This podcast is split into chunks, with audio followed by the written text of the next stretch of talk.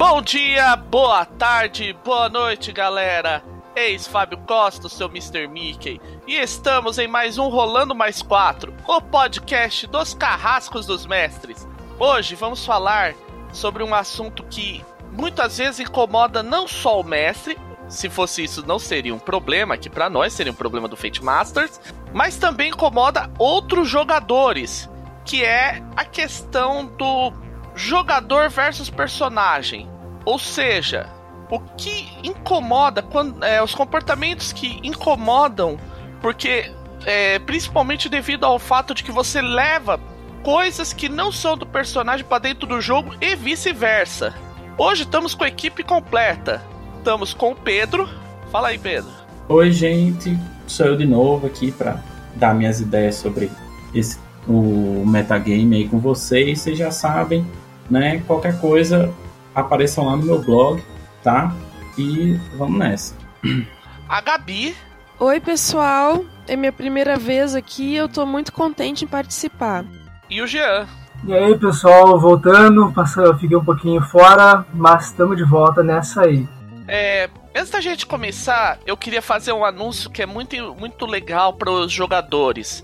A Solar disponibilizou, né, lá na comunidade do Fate, e vai ter o link no show notes desse episódio, um, um livro chamado Predestinados, que foi uma coletânea de personagens feitas pela, feitos pela comunidade do Fate, lá, lá do Facebook, que foi coletado pelo pessoal da Solar e foi feito para você, que ainda tem dúvida de que tipo de personagem pode ser criado em Fate, dá uma olhada no, nas várias opções que são possíveis. Então tem, tem vários tipos de personagem, personagens trágicos, personagens engraçados, personagens de fantasia, espaciais, de tudo quanto é jeito lá.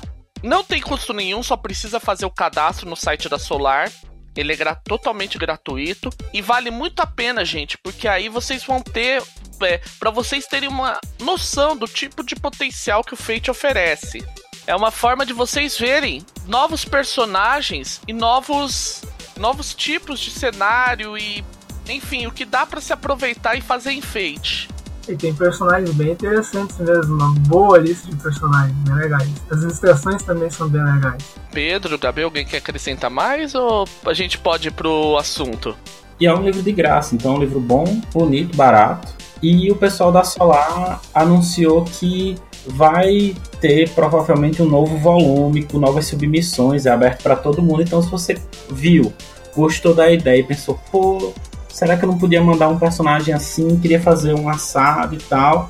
Não se desespere que daqui a um tempinho você vai poder mandar a sua ideia e vai ter lá seu personagemzinho na nova coletânea. Eu com certeza vou fazer um. Quero fazer um para submissão.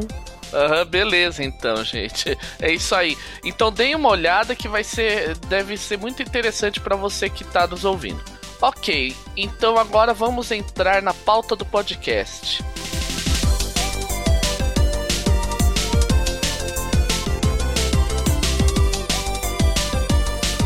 A gente vai, vai primeiro dar uma elucidada rápida em quatro tópicos que eu coloquei aqui no, na pauta, que vão ser os tópicos que nós vamos falar nesse podcast.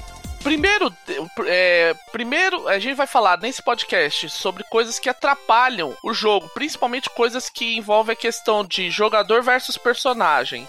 Em especial, vamos falar sobre metagaming, sobre jogadores que ignoram o que está na ficha, sobre conflitos de fora da mesa que são levados para dentro da, do jogo e vice-versa. E sobre uma coisinha que eu ouvi no pod podcast dessa semana, eu resolvi incluir na pauta, que é o Alpha Player. Alguém quer comentar algum desses tópicos antes da gente entrar destrinchando eles? Bom, eu digo, Alpha Player é chato pra caramba. eu pessoalmente detesto Alpha Player. A gente vai começar falando sobre aqui, o que o, uma das coisas mais irritantes em muitos cenários de RPG, que é o metagaming. Quem aí quer definir o que é metagaming? É, eu acho que eu posso começar porque a gente pode ter uma definição de metagame que tá bem dentro da palavra, né? Gaming é jogo e meta é fora ou além, né? Então a gente tem ali que o metajogo seria tudo aquilo que não faz parte do jogo, não faz parte daquelas interações que a gente está interpretando no meio do jogo. Então tudo que você faz que o seu personagem não faria, né, que você não faria interpretando a, o seu personagem, pode ser considerado meta, metagame dentro de uma sessão de RPG. Eu diria que a ideia, para mim até, vendo, algum, vendo a definição normalmente normal que o pessoal considera do metagame, o metagame ele acaba sendo. Porque o jogo, quando ele, ele tá em si, o jogo não é apenas o roleplay, o jogo ele faz parte da mecânica com o roleplay. Principalmente se for jogar jogos em, como Microscope, tu for ver, parece um RPG que também não é um RPG às vezes. Então, acho que também a mecânica ela é o jogo. Só que o metagame é aquela coisa que ele vai além da ideia do, jogo ou da mecânica. Ele, na verdade, ele, como é que eu vou dizer assim? O jogador ele se usa de talvez conhecimentos em que não estão diretamente ligados ao jogo para influenciar o jogo e os outros jogadores. É bem por aí. Gabi, você tem. Você quer falar alguma coisa? Não, esse eu tô aprendendo. E agora eu tô pensando uh -huh. de que forma eu faço ou não isso, né? uhum. Olha só, eu, o exemplo mais clássico de metagame, Gabi, é. Não acontece tanto enfeite, acontece muito. Na verdade, eu vou citar um enfeite. Imagine que a gente está jogando, por exemplo, lá com os personagens que a gente criou no último podcast, em, lá em Young Centurions. Uhum. Tá lá o Samuel, a Ibi, o Peter. Aí está no meio da Amazônia, eu, enquanto mestre, descrevo. Vocês veem um homem com um olhar fulminante, cabelos brancos, olhos, é um óculos bem vestido, observando vocês, ele diz: vocês, é, vocês deveriam saber que os meus poderes estão muito acima do que os meros centuriões são capazes de fazer. E de repente chega o Jean, que tá é, com o personagem dele, e fala: Não, gente, é o Dr. Matusalém, tomem cuidado, ele é super forte, não sei o quê. Tipo, oi? É, é aquela história. Pra, calma, ah, desculpa, eu esqueci de dar o background. O Dr. Matusalém, ele é um dos NPCs mais poderosos do espírito do século. Uhum. Ele. Tanto que ele é um, é um. Ele é considerado um dos milenares, que são personagens que estão a, a nível acima dos centuriões, em teoria. E ele é uma, é uma sombra que ele quer procurar a dominação da eternidade. Entendi. Ele quer dominar o tempo e, e por aí afora todas essas coisas de vilão. Mas é aquela história, nem a Ibi, nem o Samuel, e nem o Peter, e nem o personagem do Jean, em teoria, encontraram o Dr. Matusalém previamente. Sim, entendi. E como é que o Jean conhece isso? Sim, ele trouxe uma informação que não podia fazer parte naquele momento né, para nós, que tinha que ser uma surpresa justamente porque era a primeira vez que a gente estava encontrando ele. Fate é impossível jogar sem metagame, senão não é Fate. É, até ah, por... tá. Isso daí, isso daí até se for passar para a próxima parte, a gente tem discussão nessa próxima parte. Eu acho que aí é só uma introdução, né? Mas é que eu tenho até uma, uma boa ideia de como mostrar para vocês que tem um outro sistema que ele era original do Fate que esse não usa metagame, que é o FUD. A questão do metagame, o problema não é o metagame per se. Existem situações em que você fazer pequenos metagames é interessante, do tipo, você tá na mesa e, por exemplo, a IB vai tomar uma determinada ação, aí eu, che é, eu chego e falo, ah, IB, é, é, Gabi, se a IB agir de tal forma, vai facilitar a vida tanto pro Peter quanto pro Samuel. Uhum. Pra gente manter no exemplo que a gente citou. Então você vê que existem situações em que o metagame é legal, essa essa ideia de que você dá dica um pro jogador do outro é bom. O, pro, o que, que é o problema do metagame? Ele fica chato, tipo. Em especial com personagem que é aqueles personagens devorador de regra e de cenário. O cara chega, vai, a gente tá no, num exemplo, usando outro cenário, que é o Atomic Robo. Chega lá, tá todo mundo jogando, de repente o mestre chega. Ah, parece um dinossauro com roupas humanas. Ah, beleza, o doutor dinossauro, ok, vamos lá, a gente desce o pau dele. Fica aquela coisa do tipo. O que deveria ser uma coisa com uma expectativa, alguém quebra da. Sabe? Aquela coisa meio Snape matou Dumbledore. Sim, imagino. Entende? Aí eu faço uma pergunta para vocês, e aí, para todos vocês do podcast. Ah, vocês costumam encontrar pessoal fazendo metagame no Fate no sentido que vocês ficam, ah, que coisa chata. Olha, ô, ô Jean, eu vou te dizer a verdade, isso não acontece comigo, mas eu acho que tem um motivo bem maior, que é o fato de que eu normalmente não jogo com os cenários padrão da da Evil Hat. Eu jogo com os meus próprios cenários, então é meio difícil você fazer um metagame de um cenário que você não conhece. E aí, o resto do pessoal? É, a minha experiência com, com o Fate, jogando e narrando tal, nunca teve é, um nível assim de metagame que realmente é, atrapalhasse o andamento, alguém estragasse alguma, é, alguma cena dramática do jogo, ou uma, um, um gancho para alguma parte da aventura, alguma coisa assim, por causa de metagame, até porque é, eu geralmente jogo com amigos já de longa data, digamos assim, e o pessoal sabe que não é tão legal, eles preferem se divertir jogando do que propriamente ficar é, tentando vencer a aventura da maneira mais fácil possível, digamos assim. Uhum, bacana. A outra pergunta agora, e em outros tipos, em outros tipos de sistemas de RPG, outros RPGs, e aí, já aconteceu esse tipo de coisa? Vocês ou costumavam ver? Nossa senhora, em outros sistemas era o tempo todo, principal. Porque o problema maior é que, por exemplo, você pegar, vai, D&D. D&D tem tabelas gigantes de monstro tal. Tem nego que devora. Cê, não adianta nada, você vai buscar o monstro lá no lá, em, lá, por exemplo, em Darks, é o cara, ah, é o, é o tal do Tree Cream, ele é um guerreiro, não sei o que, ele, ele devora elfo. Ah, aí você fica, ok, lá se foi minha aventura.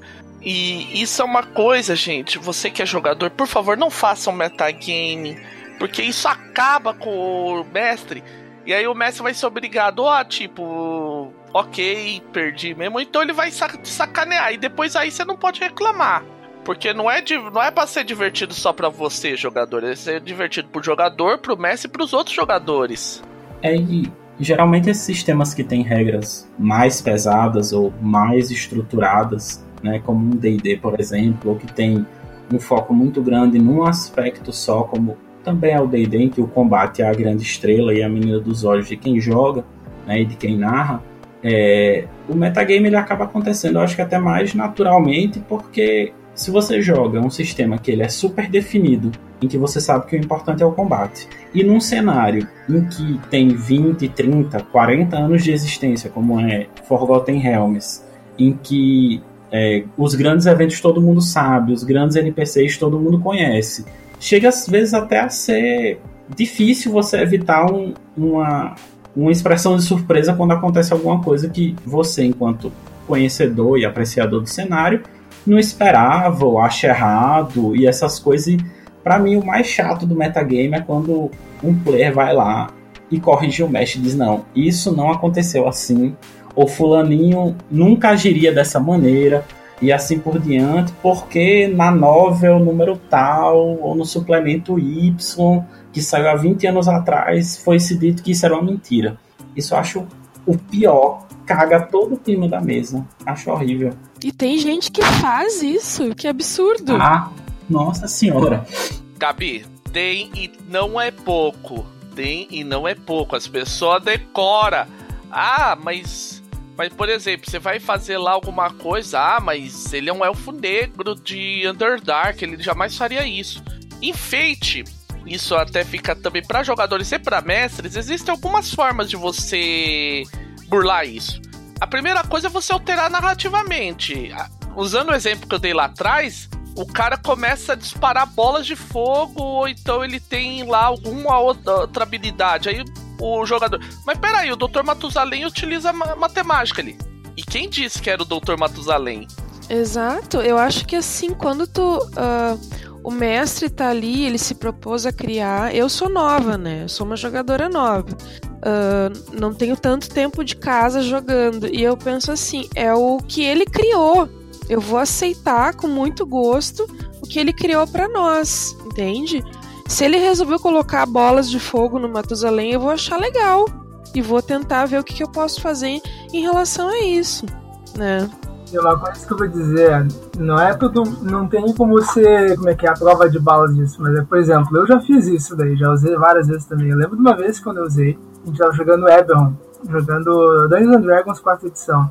Aí o mestre, tá, a gente tava tudo jogando, o mestre colocou alguns inimigos e botou um inimigo que ele fazia umas coisas que ele esqueceu que o inimigo não fazia, não, não era um dragão, se não me engano, que ele não podia usar determinados tipos de ataques. Ele esqueceu disso. Daí a gente ficou todo mundo, what the fuck esse dragão, cara? Que porra é essa? Daí o mestre falou assim, não, mas é porque era sei lá o outra coisa.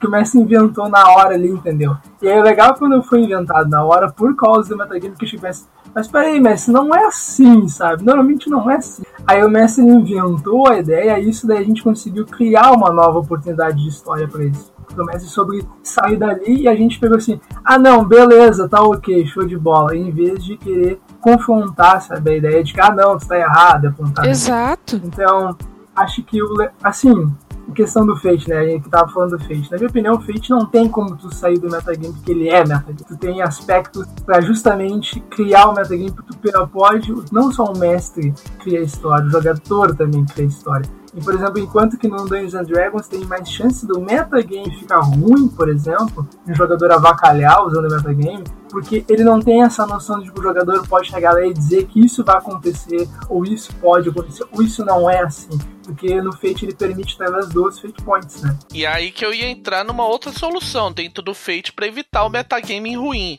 É você forçar aspecto, ou digamos assim, ó.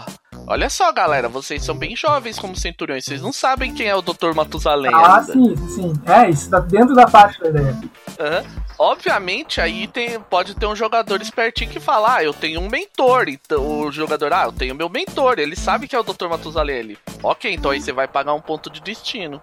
É, isso eu acho justo, porque a ideia do Fate é justamente essa lei dos aspectos. Principalmente, por exemplo, se a gente for jogar num cenário de Star Wars, por exemplo, provavelmente acabaria ter algum jogador uma hora, mesmo tipo, sem querer, tocar um metagame poderoso ali, porque a galera já conhece os filmes, entende? Então é legal isso daí dos aspectos no Fate, porque te força assim, não, cara, tem um Jedi, então o Jedi na verdade faria isso, entendeu? Então já era, aí tu força isso pro jogador. Mas acima de tudo, gente, por que não se deve evitar. Por que você deve evitar o metagame? Porque metagame é chato o teu joga, o teu narrador preparou uma aventura para te surpreender de alguma forma. Então, a hora que você chega e, ah, esse é o vilãozão tal, e, pô, que droga, sabe?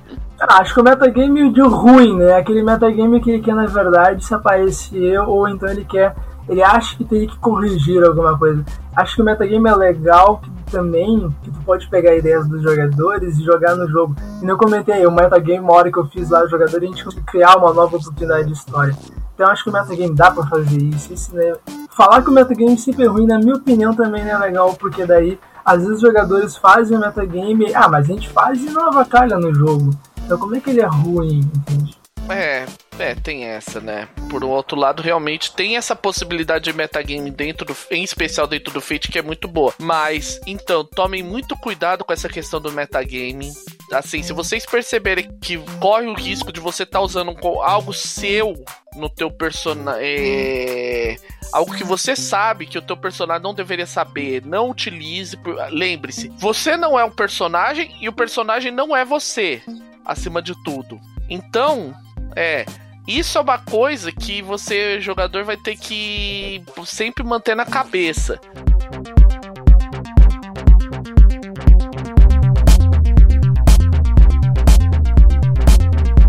Aproveitando assim, a gente vai encaixar nosso próximo tópico, que é a parte é, que é o jogador que ignora o que tá na ficha. Você foi lá, fez toda a criação de personagem, fez os aspectos, fez as abordagens, Aí pôs lá abordagens, perícias, façanhas, extras e tudo mais, criou tudo direitinho e chega na hora do. É, isso no Fate, em especial no Fate acelerado, é o famoso caso do cara que ele diz: Ah, mas eu posso poderosamente convencer o inimigo a fazer tal coisa, eu posso poderosamente me, é, me esquivar, é, entrar na. na é, entrar escondido na fortaleza, eu poderosamente posso fazer uma pesquisa científica ele, pref... ele tá ignorando o que tá lá na ficha dele, que diz que ele tem provavelmente um cuidadoso medíocre, para fazer o para fazer as coisas sempre de maneira poderosa. Ah, isso na minha opinião é a maldição do feito acelerado, cara. Feito acelerado é muito comum acontecer, principalmente se tu tem um jogador que é estiloso, ele faz tudo de forma estilosa, tudo. Ele lê de forma estilosa, ele anda de forma estilosa, ele pula de forma estilosa, ele escova os dentes de forma estilosa, ele fala de forma estilosa. Estilo puro. Tinha Cara, eu já joguei uma vez, foi muito engraçado. A gente até deixou porque era o pessoal mais inocente, mas tinha um que era tipo um Jack Sparrow. E tudo que ele fazia era de forma estilosa, cara. Que era engraçado que pelo menos ele descrevia a forma estilosa, era bem engraçado. É, é eu tenho uns contrapontos assim, porque você ignorar o que você tá na ficha, para mim fica na linha que divide metajogo de apelação, porque é típico do cara que tenta fazer o personagem apelão, né, que é aquele que quer ser melhor do que todos os outros personagens na mesa, inclusive os personagens do mestre, é, você criar falsas dificuldades, né? Uma dificuldade que aparentemente tá legal ali para suprir as necessidades do jogo, que existe que você tenha dificuldades enquanto personagem, mas na verdade ela não lhe afeta, então é uma falsa dificuldade. Isso faz muito parte da natureza do apelação, do apelão, né? Você ter, principalmente naqueles sistemas em que você tendo mais dificuldades, você consegue ter mais pontos para ser mais forte, né? Isso faz muito parte do tipo de jogo que ele gosta de jogar. E outra coisa que eu queria falar sobre o feito acelerado é porque o feito acelerado eu já vi um, um alguns, né, dos designers do Fate e tal, o Ryan Mackley principalmente, falando que tipo é, ficar usando só uma abordagem para resolver as coisas é o que é racional fazer, porque no Fate, o mais legal é você ter um sucesso com estilo. Nada bate essa sensação de você ter um sucesso com estilo. Então você vai tentar usar a sua abordagem maior, que é que dá mais chance de você ser bem sucedido ou ter um sucesso com estilo. Eu sei que a galera apela, que às vezes a galera tenta fazer algo que não tem nada a ver, e é por isso que, para mim, o jeito mais, digamos assim, elegante um jeito muito elegante que o Feito Acelerado teve de lidar com isso é que as abordagens são advérbios, em geral. Apesar de eles estarem substantivados na ficha, elas funcionam como advérbios. E todas as ações são verbos. Então você tem um verbo mais um advérbio. Então, se a pessoa, um advérbio, se a pessoa tenta fazer algo que não faz sentido nenhum, a frase dela fica feia. E a própria mesa vai estranhar e vai dizer: Não, cara, peraí, isso aí não deu muito certo vamos tentar de novo aí, porque ficou feio. Né? Eu acho isso muito legal. Exatamente, aí tu vai, tu tem aquele cara lá, eu vou procurar os mitos de Cthulhu de forma poderosa. aí fica esquisito, sabe? Exato. Aí, e, eu acho legal isso daí, justamente que eu comentei, é, Fate ele é muito metagame, então, por exemplo, aquele coisa, é, é completamente como tu falou, Pedro, plausível o jogador querer usar sempre o mesmo abordagem. É diferente de perícia, né? As perícias são, na verdade, ações, digamos assim, entre aspas, né? Tipo, é furtividade, é atirar, é assim, específico do sábio tem que fazer exatamente isso. A abordagem já não tem isso. Aí eu até recomendo, e normalmente o pessoal mesmo do feed recomenda, né? E normalmente tu botar, aumenta a dificuldade para determinadas coisas que não tem a ver, ou diminui para algumas que tem a ver, ou bota consequências diferentes, por aí vai. É, isso aí, gente. Deixa eu só eh, dar uma algumas dicas rápidas. É, uma dica que eles dão, por exemplo, no Masters of Undar, eles têm o sistema de cliffhanger que trabalha com essa ideia. Você analisa ah, qual é a abordagem que faz mais sentido para resolver uma determinada coisa. Ah, é a cuidadosa. Quais são as outras duas que fazem um pouco mais, menos de sentido? Até a hora que você tem aquela que não faz o menor sentido. E no Do, ele tem uma coisa que é assim: se, você, se o jogador, não, eu quero realmente utilizar poderoso para negociar, você pode fazer isso. Só que em compensação, você vai ter algum tipo de problema narrativo. Não é um aspecto, não é nada assim em termos de jogo. Mas tipo, ó, os caras vão começar a te olhar torto porque você foi lá e quis dar porrada no cara se ele não fizesse o que você pediu para ele fazer. É, é uma questão assim, gente. Quando você for, for utilizar, é, ignorar é, a ficha não é uma coisa legal porque você quis construir, em teoria, aquele personagem daquele jeito. É... E outra, se você pôs uma falha, pode ter certeza que o, pra aventura ficar interessante, o mestre pode e irá utilizar aquela falha contra você. Porque um herói supremo, ele é chato. Né? Aquela coisa que todo mundo tem aquela birra do super-homem, porque todo mundo acha que o super-homem é o super escoteiro, sabe?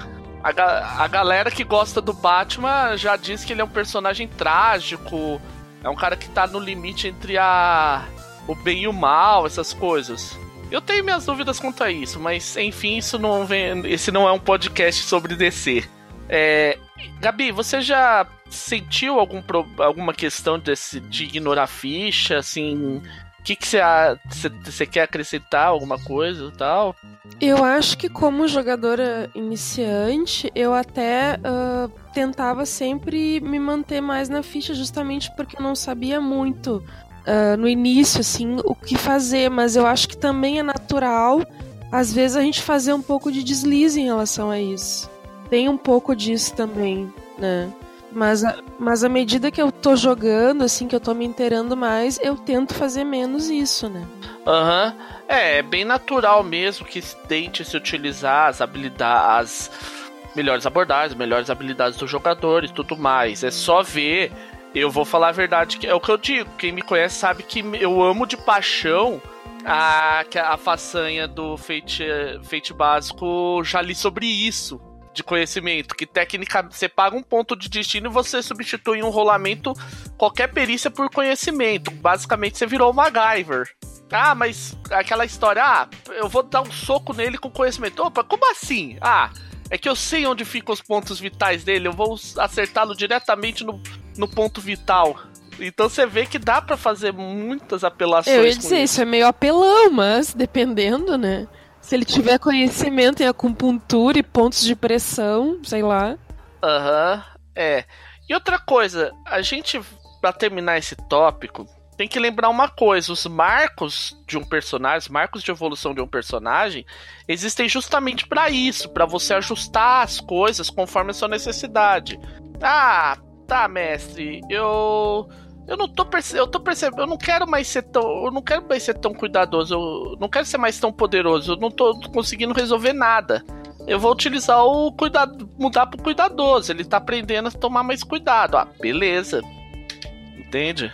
Mas eu acho que o mais importante é você não ignorar o que tá na ficha, principalmente uma coisa que eu esqueci de colocar na pauta, mas que muita gente, eu já reparei que às vezes as pessoas ignoram, são os próprios aspectos a pessoa põe lá o aspecto e ela fala. E simplesmente, ah, mas peraí, você não tinha o aspecto lá perseguido pela máfia? Olha que a máfia aparece e você fala que não é com você.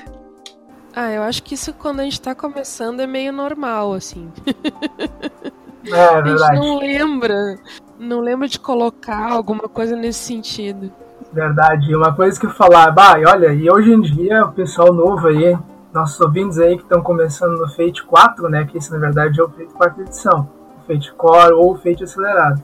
Ah, tem a felicidade de conseguir ter só cinco aspectos, tá? Se acha um pouco, isso daí é bastante, porque antigamente tinha 10 aspectos com o Espírito do Século. Aí eu lembro que quando eu criava, eram 10 aspectos, e aí a gente usava tipo 3 só. Porque nunca sabia tantos outros aspectos que tinha. O mestre tinha que, tipo assim, quatro jogadores e tinha 40 aspectos para poder usar, sabe?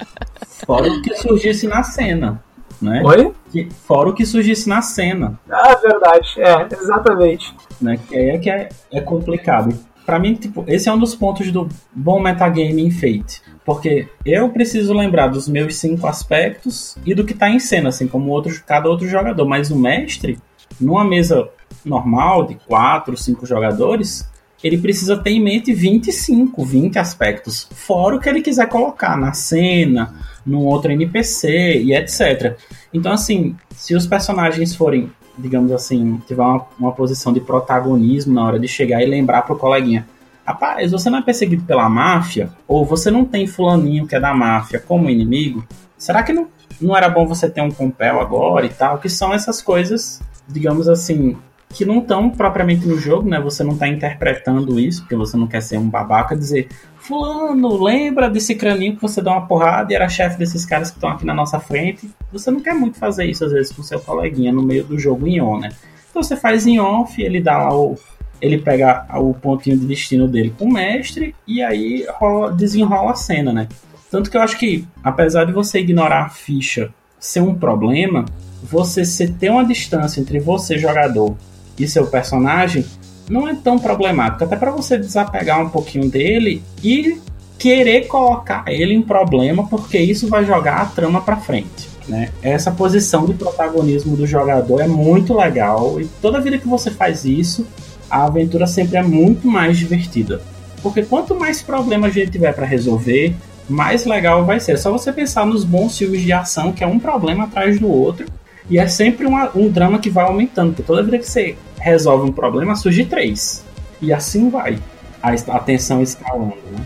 É, isso que eu comento, por isso que eu sempre comento que Fate é, não tem como fugir do metagame, tipo, o metagame do Fate faz ficar legal o Fate. O metagame ruim no Fate é um problema, podemos dizer assim. Se o cara usa o metagame pra encher o saco dos outros jogadores. Até porque se pegar um jogo, se quer jogar Fate, digamos, entre aspas, sem metagame, elimina aspectos. Se eliminar aspectos, elimina todo o metagame do Fate, que era o Food de antigamente.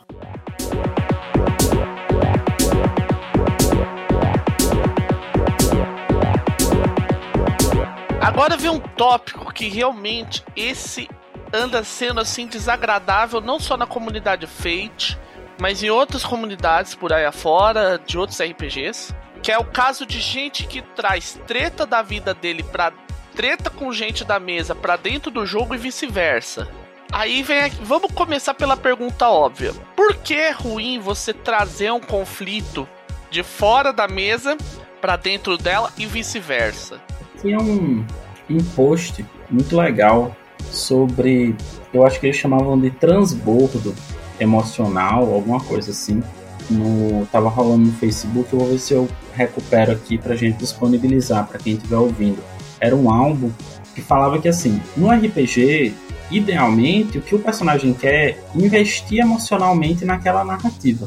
É o jogador, de, desculpa. Ele quer, ele quer se investir emocionalmente ali. Por isso que é um jogo de interpretação, porque você tem uma ligação ali com o que está acontecendo, com o seu personagem então Principalmente se você pega uns jogos é, tipo D&D ou jogos old school em que idealmente você está sempre fazendo, sempre interpretando seu personagem, eles detestam qualquer forma de metagame. Né? Então você tem um investimento emocional ali.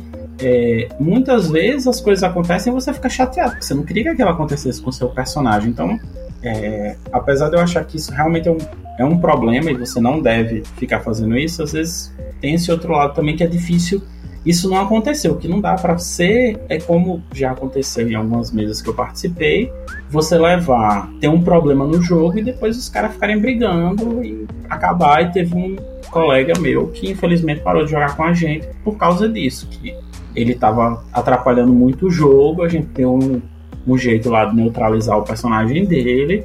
O bicho ficou puto e faz uns três anos que ele não joga com a gente. Então foi surgem essas esses problemas, digamos assim, né, no meio do jogo por causa disso, porque RPG é um jogo em que você se investe emocionalmente fazendo, né? E tudo que lida com emoção. Eu já, eu acho, eu vejo um problema sério isso é que tá acontecendo é sempre assim, é uma questão até que muito já falamos bastante, inclusive de questão de tornar o ambiente seguro, isso é meio que uma temática que a gente tem aqui dentro, tanto do Rolando Mais 4 quanto do Fate Masters, de você tá sempre pensando em como todo mundo pode se divertir sem ficar aquela coisa chata, aquela coisa complicada e tal. As, os vários temas aí que são sensíveis e tal.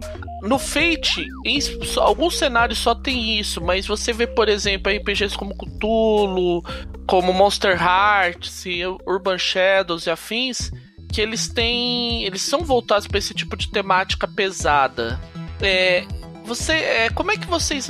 É, o que, que vocês acham, assim, por exemplo? Como é que vocês lidariam quando o mestre chegar só? A gente vai pegar, nós vamos ter, por exemplo, uma temática de violência violência física, de bullying, de qualquer coisa do gênero. Vou só fazer uma ponta aí. Cara, uma única temática que já causa o caos e vem o Leviathan se ela ergue das profundezas para destruir o mundo.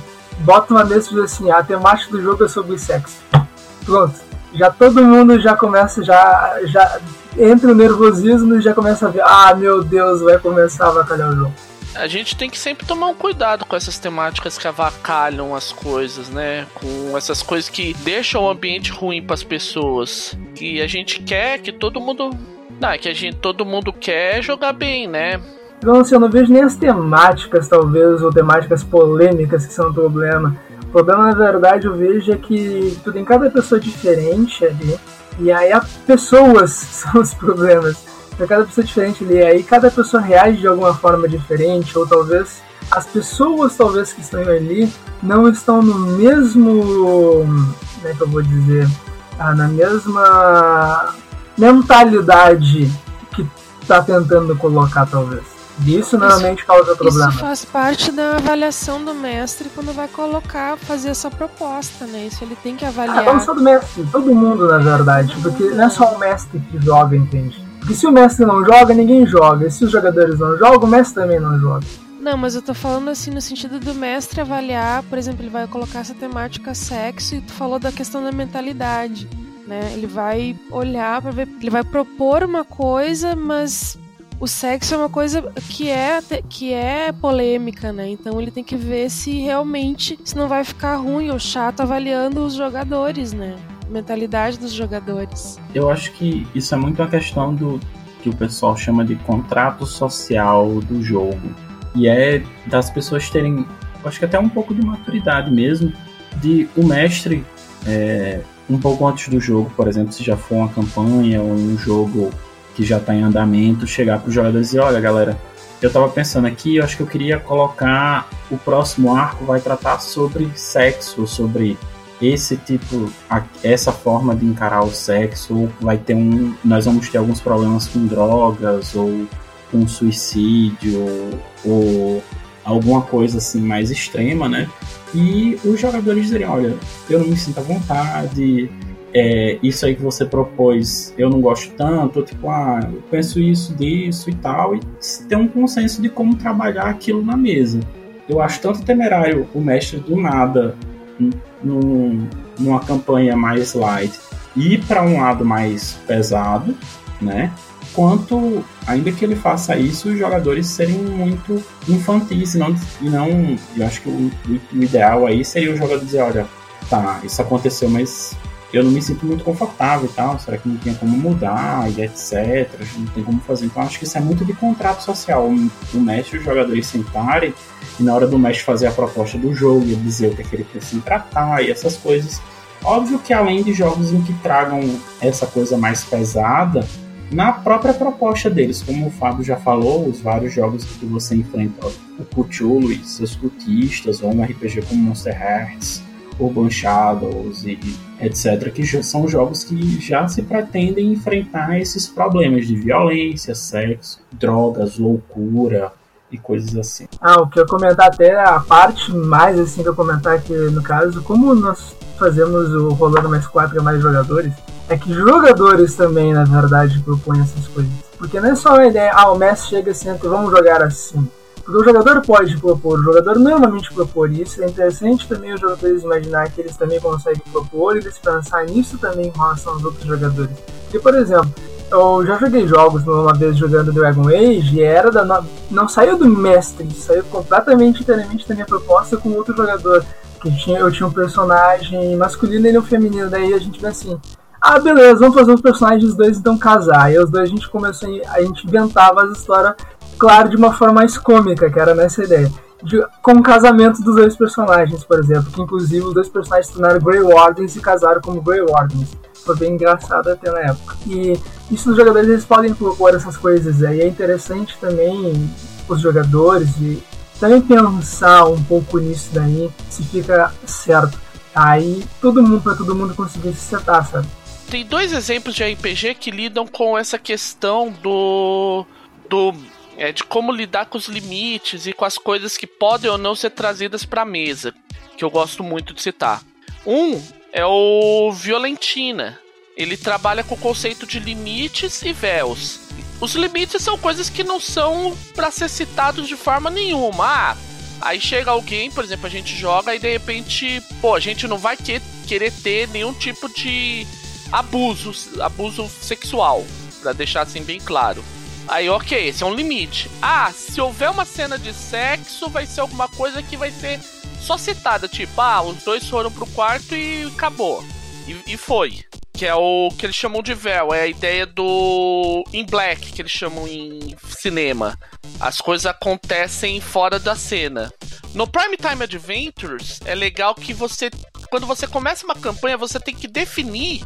É, como ele é baseado na ideia de que você está fazendo uma série, você tem que definir qual é o nível do teu daquela tua série. Então, é, o Prime Time Adventures tem essa questão. Você definir o nível da série Ah, a gente vai colocar ela como desaconselhável para menores de 18 anos porque a gente vai colocar muito sexo, muita violência. Ah, mas a gente não vai vai deixar alguma violência implícita, alguma sexualidade implícita, alguma outras coisas. Ah, a gente pode baixar o, o é, colocar como, por exemplo, desaconselhável para menores de 12 anos e coisas do gênero.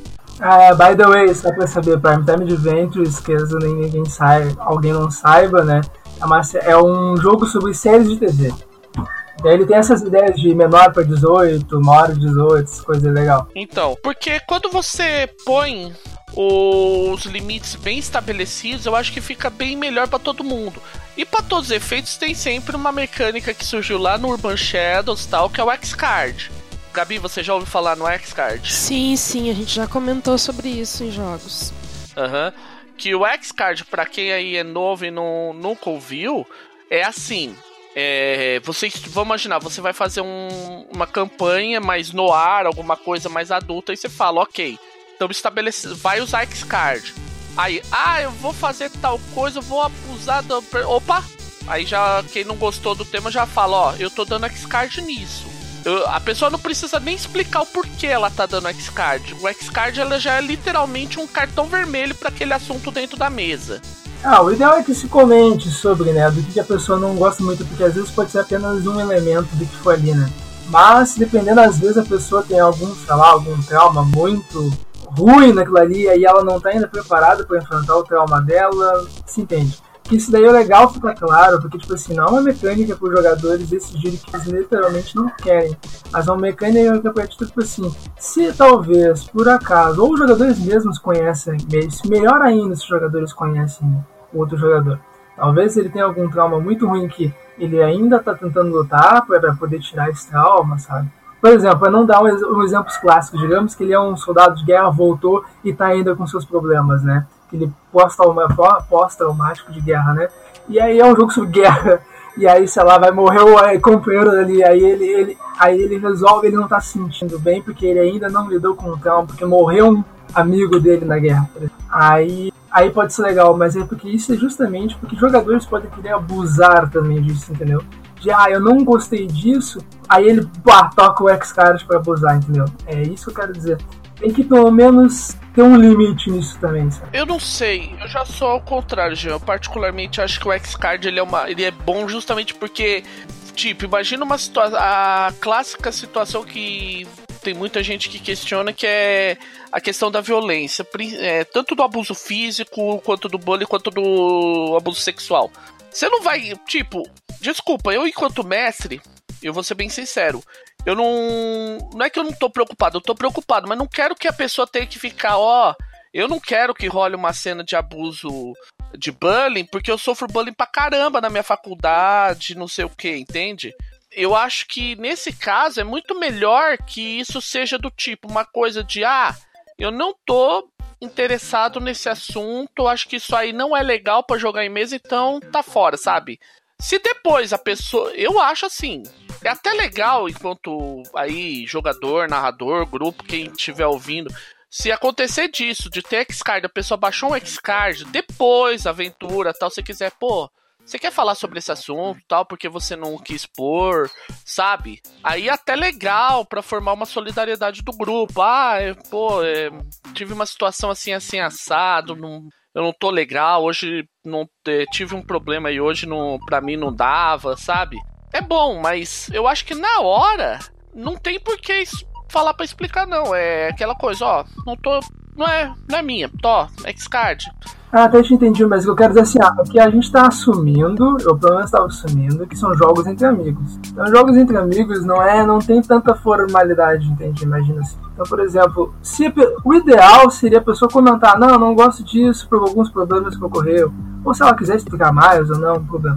Jogos menos formais, é até entender do tipo assim, eu quero, eu tô dizendo no sentido assim, a pessoa chega assim, bota com esse cara, eu não quero isso porque não, sei lá, não gosto, por exemplo, tá? Entendeu? Tipo, entre amigos, isso é até esquisito, não sei se vocês vão concordar, dependendo, a menos que tu não conheça muita pessoa, sabe?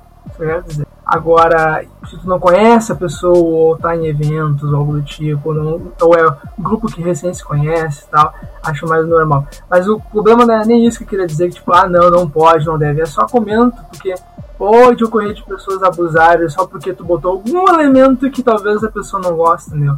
E não é nem porque ela não tem algum trauma nem nada, é porque ela simplesmente não quer botar. E aí ela pode acabar começando a fazer isso, entendeu? Isso que eu quero dizer.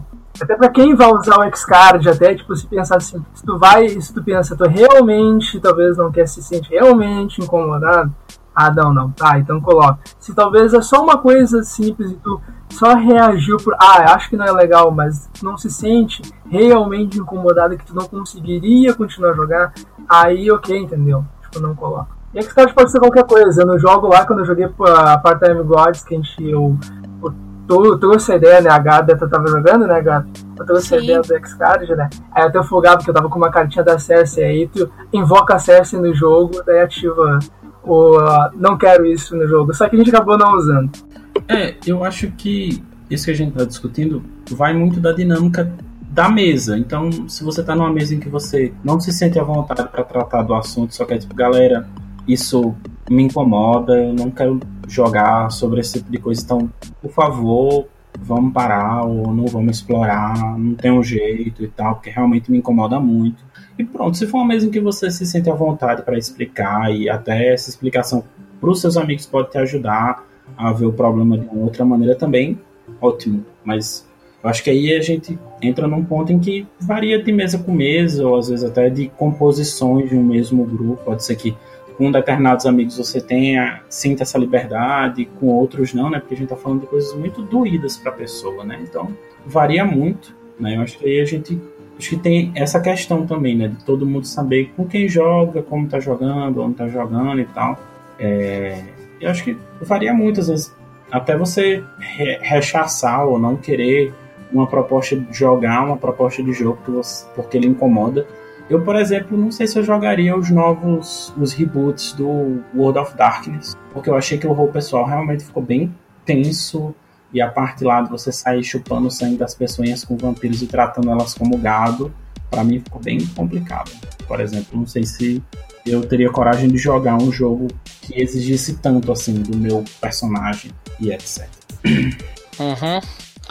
É, compreendo. É, Gabi? Oi. uh, o X-Card eu achei como. Eu achei uma proposta muito legal. Muito legal. E eu entendo assim que depende como uh, vocês falaram, depende muito da mesa, se tu vai conseguir explicar ou não, né, o porquê. E também gostei muito do que o colega falou, que a gente tem um investimento emocional quando a gente está jogando, né? E isso pode, pode mexer com o nosso investimento emocional, uma coisa doída e tal. Então eu realmente não conhecia quando o Jean apresentou isso, eu achei muito bacana ter essa oportunidade, né?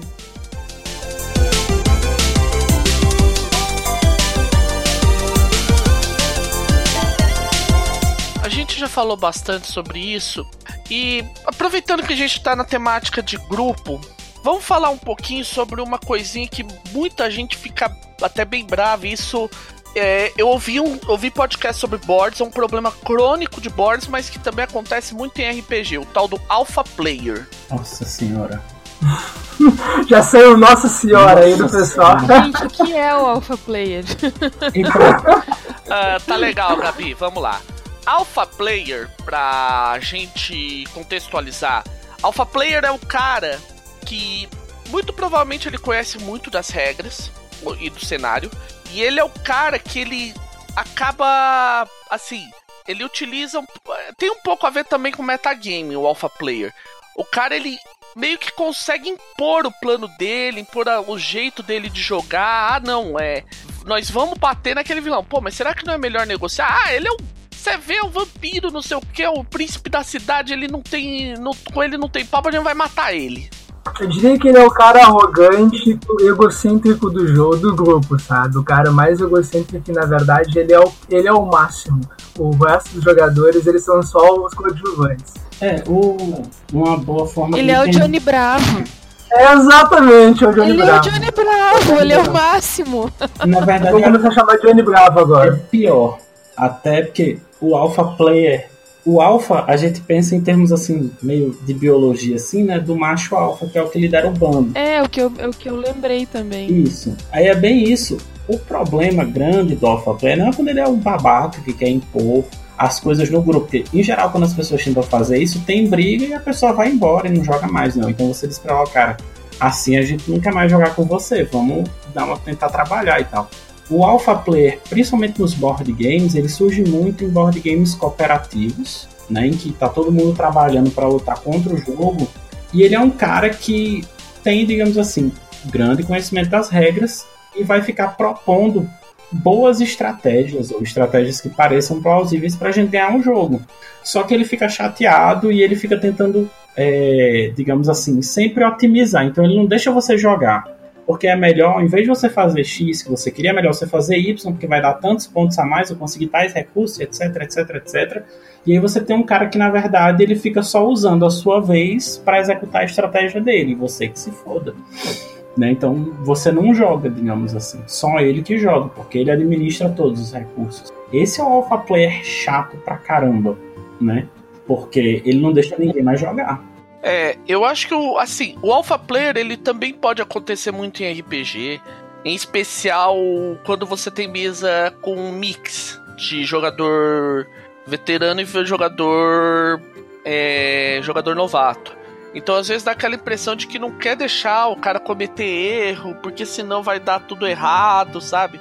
Vai o grupo então fica ao mesmo tempo tem dois lados, o cara querer salvaguardar o grupo e o cara achar que porque o outro é novato ele não tem competência, sabe? Mas é aquela história, ele começou de algum lugar também. Sim, e é, é porque a gente tem, tem que lembrar, né, que apesar do, do RPG ter muita interpretação, ele também não deixa de ter, principalmente no Fate, com a questão dos pontos de destino, uma parte de manejo de recursos grande.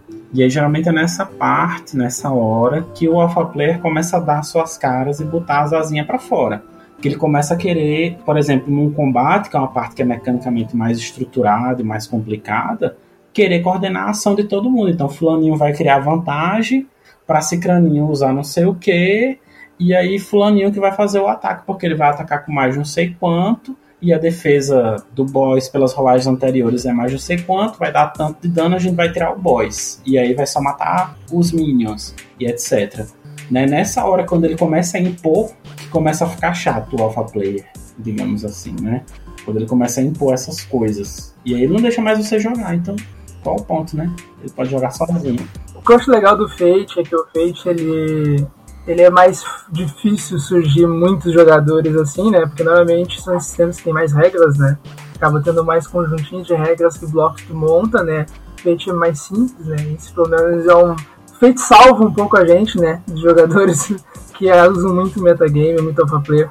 Porque eu lembro que eu jogava uma vez de a Dungeons Dragons quarta edição e tinha um jogador, cara, que ele acabou até saindo da mesa porque, cara, ele montava ficha pra gente, é um saco. A gente ia montar ficha dizendo, não, não, mas tu pega aquilo lá, porque aquilo ali é melhor, porque comba com tal coisa, porque faz aquilo ali, porque aquilo ali e tal, e a gente vai ficar mais forte. Esse tipo de jogador é muito chato, sabe?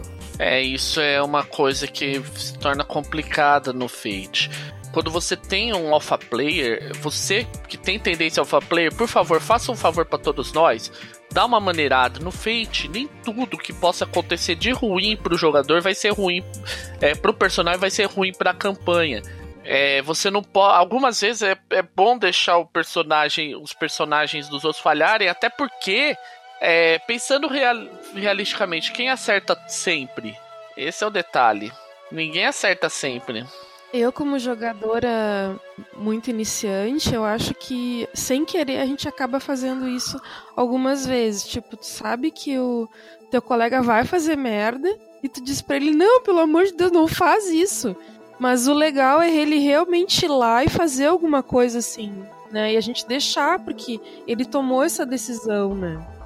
Então, às vezes, mas numa forma muito mais light, né? Não como vocês estão falando essa coisa do alpha player ruim, né? Não, é, é assim, tu chegar o pessoal e falar, né, ah, vai dar merda, acontece uma coisa, não é o problema. O problema, na verdade, é tu tá induzindo o jogador a sempre fazer isso, como tu sendo uma figura de autoridade para aquele jogador, entende? Aham. Uhum. E acho que acontece muito isso também, como uh, vocês falaram, com o veterano e o iniciante, porque o iniciante, ele às vezes tá ele não sabe muito bem o que fazer, ele, né? Ele tá tomando uma decisão porque ele não tá acostumado. E vai o veterano diz, não, faz assim que é melhor, né? Porque ele tá ali titubeando na decisão e tal. Às vezes eu acho que eu faço isso sem querer, até foi bom ter visto isso para eu não fazer isso, né? Me controlar mais para não fazer isso. Então, o que eu acho complicado é que assim, a gente também não pode esquecer que todo RPG, como eu falei há pouquinho tempo atrás, tem esse componente de gerenciamento de recursos. Então, assim, num conflito, se o mestre realmente pensou e quis fazer, não, esse aqui vai ser difícil, às vezes se você não seguir e fizer o planejamento direito, um feito isso não acontece tanto, né? mas você pega um sistema tipo do D&D, que é mais estruturado, tem mais regra e tal, às vezes você precisa disso e é parte do desafio do jogo, você gerir bem recurso, os recursos da equipe. E aí, muitas vezes ajuda você lembrar o cara que acontece que ele tem tal poder, ou que ele pode fazer tal coisa, ou que o monstro tem tal resistência, então é melhor ele usar outra coisa e etc. Né? Então, tipo, isso faz parte também. O problema é quando né, você começa a ser impositivo e não deixar o coleguinha jogar, porque tá todo mundo ali para jogar, né? O alpha player é uma coisa. Na verdade, tudo que a gente disse até agora tem o lado bom e tem o lado ruim. Por um lado, lado, é, por exemplo, metagame a gente disse que tem lado bom, tem o lado bom do alpha player e tudo mais. O que a gente está procurando aqui deixar claro é tomem muito cuidado para que isso não extrapole e não acabe prejudicando a diversão de todo mundo, que é o fundamento do RPG como um todo e do Fate em particular. É até porque você pode ter comportamentos numa mesa que alguém vai ser considerado é, um alpha player, porque o alpha player em geral é uma denominação ruim, né? Porque é o jogador que não deixa os outros jogarem. E em outras vai ser, porque, por exemplo, se você tem uma mesa em que de cinco pessoas, em que três jogadores são mais casuais, estão ali mais para conversar com a galera, passar um tempo junto e tal, e não sentem tanta vontade de entrar nos personagens e interpretar, e você tem os outros dois que adoram interpretar e entrar no personagem, e muda a voz, e não sei o que, e traz coisa, e tananã. Numa mesa, talvez esses outros dois que são mais ativos na interpretação sejam vistos como tirando o protagonismo dos outros. E a mesma coisa, às vezes você tem um cara que é muito vidradão em regra e uma galera, uma outra parte da mesa que não importa tanto e que acha até bom que ele saiba o que é bom usar na hora, porque eles não se importam tanto e querem tipo jogar o dado e ter aquele resultado massa, mesmo que eles não saibam direito como é que aquilo aconteceu. Então assim, também varia muito da dinâmica aí do que, é que vai ser considerado bom ou ruim e tal. Mas em geral, se você não tá deixando seus amiguinhos jogarem, é uma porcaria.